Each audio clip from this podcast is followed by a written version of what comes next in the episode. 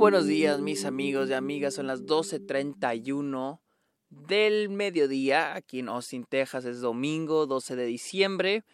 Bienvenidos a un nuevo episodio de Está OK, este podcast donde yo les hablo de cine, de series, este, de la temporada de premios, festivales, etcétera, etcétera, etcétera. Mi nombre es Sergio Muñoz, recuerden seguirme en redes sociales, soy como arroba el Sergio Muñoz en Twitter, Twitch, TikTok e Instagram. Y también los invito a Letterboxd, donde pongo las películas que veo a diario y también a Patreon, donde ofrezco diferentes beneficios como episodios exclusivos, les puedo recomendar temas para episodios, videollamadas, watch parties, etcétera, etcétera, etcétera. Así que amigos, vamos a hablar de una de las películas que más he esperado este año y que ya pude ver hace unos días y es Flea, un documental eh, animado que trata la historia de Ami, un inmigrante de Afganistán que cuenta su historia de cómo salió de Afganistán y llegó a Dinamarca. Eh, antes de hablar de la película, yo que sabía de la película antes de verla, esta película se estrenó en Sundance a principios del año. Yo la quise ver, pero se acabaron los boletos. Pude ver más, pero no pude ver Flea. Eh, yo sabía, sabía que trataba, sabía que es un documental animado y sabía que era sobre un inmigrante. No más que eso, vi el tráiler, el tráiler se me hizo preciosísimo y dije, no mames, la tengo que ver. Hace unos días me llegó una invitación de Film Independent para verla y ya la pude ver. Y vamos a hablar de Flea. Flea, les digo, trata la historia de Amin, este muchacho que ya está en Dinamarca, ya está establecido y, y este, va a contarnos su historia de cómo llegó a Dinamarca. Más bien, no, no tanto cómo llegó a Dinamarca, más bien todo lo que tuvo que pasar, todo lo que tuvo que vivir como inmigrante, ¿no? Y se lo cuenta a su mejor amigo, ¿no?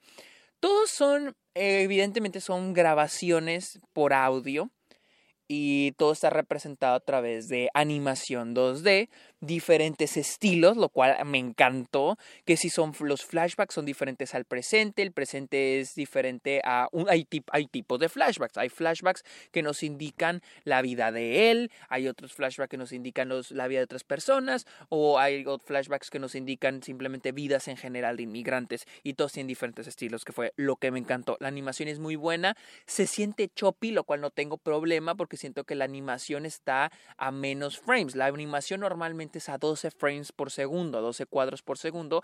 Esta se me hace que está a mucho menos, pero yo no tengo ningún problema.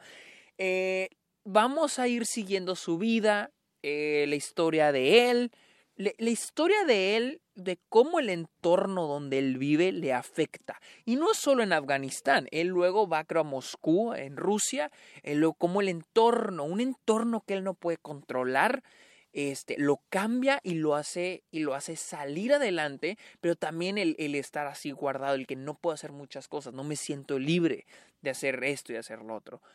También, este, también la película, bueno, Amin nos habla sobre eh, cómo fue eh, descubriendo su orientación sexual, lo cual me gusta en la...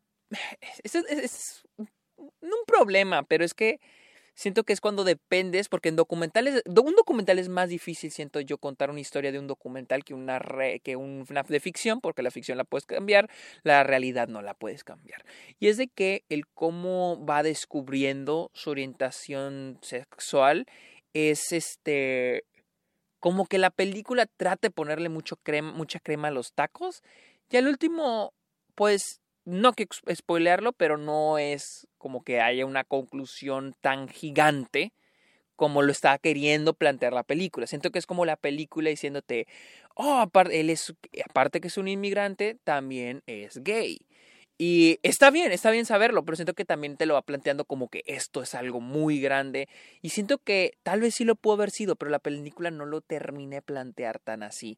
También está leyendo ahorita el plot de la película y, el plot, el plot se lo voy a leer. El plot dice, Fleet cuenta la extraordinaria historia de un hombre, Amin, eh, a punto de casarse, eh, lo cual lo obliga o lo hace, lo, no lo obliga, lo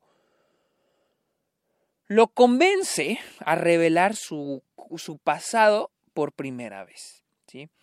esos stakes de que el, su nuevo matrimonio nunca tampoco se ven tan planteados, lo cual no, no, me molesta, pero siento, no sé si la película tenía la intención de plantear más stakes de que, oh, se va a casar, tiene que revelarnos este secreto. Nunca lo vi tan tangible, nunca vi esto de, de que, ay, nos tiene que revelar esto, porque si no va a pasar esto otro, jamás lo sentí. Si la película intenta hacer eso, no lo logró, pero yo no, yo no le vi ningún problema. La historia de él es está cabrona, la verdad está muy cabrona. Me gusta mucho cuando la película utiliza tan archival footage, que es, este videos reales de noticieros, o sea, ya cuando es un poquito live action. Eh, me gusta cómo los plantea, los utiliza para hablar del exterior, de lo que ocurre a su exterior, lo que pasa en su entorno y lo que lo va a hacer cambiar, lo que va a hacer que a mí se mueva. Y obviamente vamos a ver lo que le sucede a su familia, a su mamá, a sus hermanos, hermano, hermana, a su tío. Y vamos a su papá, vamos a ir viendo todas esas historias, lo que sienten y toda esa base de narraciones. A mí me gustó mucho, la verdad. Siento que es un gran documental. No sé si es el mejor que vi, el mejor documental que he visto este año, pero es un documental muy bonito. Es un documental muy bueno que nos abre a, a muchos como a mí, o sea, es como que, oh, sabes que hay problemas en el mundo, pero es, me gusta mucho conocer este tipo de historias que, que, que te dan a conocer la problemática que hay en otros lugares, los, las experiencias de otras personas. Por ejemplo, a mí cuenta la historia, y, y, es, y, algo que hace la película muy, o sea, de que, wow, es la tensión, o sea, momentos de tensión, porque hemos visto documentales, y esto creo que es gracias a la animación, vemos muchos documentales que quieren dramatizar ciertas cosas. Yo odio, odio la dramatización en las películas, las, o en los documentales, lo odio, o sea, tienen que hacerlo de una manera tan bien para que no cagarla, o sea, pero no soy fan, odio eso, cuando dramaticen y ponen actores a, a reinterpretar, o sea, tienes que ser muy creativo, como en Historia de Policía, donde lo hacen de una manera muy creativa, eh, o aquí en Flea. En Flea siento que la, dramatización se siente muy natural. Pero eso funciona gracias a la animación, porque estás todo el tiempo viendo la animación y todo funciona como una narración, todo está siendo narrado. Y probablemente la entrevista está siendo manipulada, está siendo cortada para que, la, para que sea más compelling, para que sea más atractiva a la audiencia. Pero funciona, como diría mi profe de documental, si funciona, funciona y conmigo funcionó bien. Y la dramatización de esta película se basa en acontecimientos, como si estuvieras viendo una película animada y funciona muy bien. Y más cuando se trata de los momentos de tensión. Porque obviamente todas esas recreaciones, esas dramatizaciones son recreaciones de que hay que, hay que escribir un guion de cero de lo que ocurre en esas escenas. Que por ejemplo tuvo este problema con, con un policía, ¿no? Y, tienen, y recrean, la, hacen un guion yo me imagino que ellos hicieron un guion de la escena con el policía. Siento que funciona muy bien. El, el, les digo, el tono, la tensión, porque hay un momento donde tienen que cruzar una frontera en, en Rusia y tiene que ir a Suiza. Em, y, y, el, y, y el momento es donde van cruzando así por la nieve que son Amin, su hermano y su mamá, es un momento, o sea, muy cabrón, o sea, lo que les pasa ahí, y van con otras personas, y va el, el, el este, el güey que los, el encargado, el güey que los está cruzando, o sea, es como que mucha tensión, y siento que la animación ayuda mucho, pero también la edición, y el modo en que la va contando, y hasta eso el guion, digo, a veces dices el guion de un documental, pero aquí funciona muy bien el guion de la dramatización. Aplaudo desde las pocas películas donde la dramatización es buena, pero es por la animación. O sea, la animación hace que se sienta natural. No como aquella, la de Social Dilemma, ¿se acuerdan?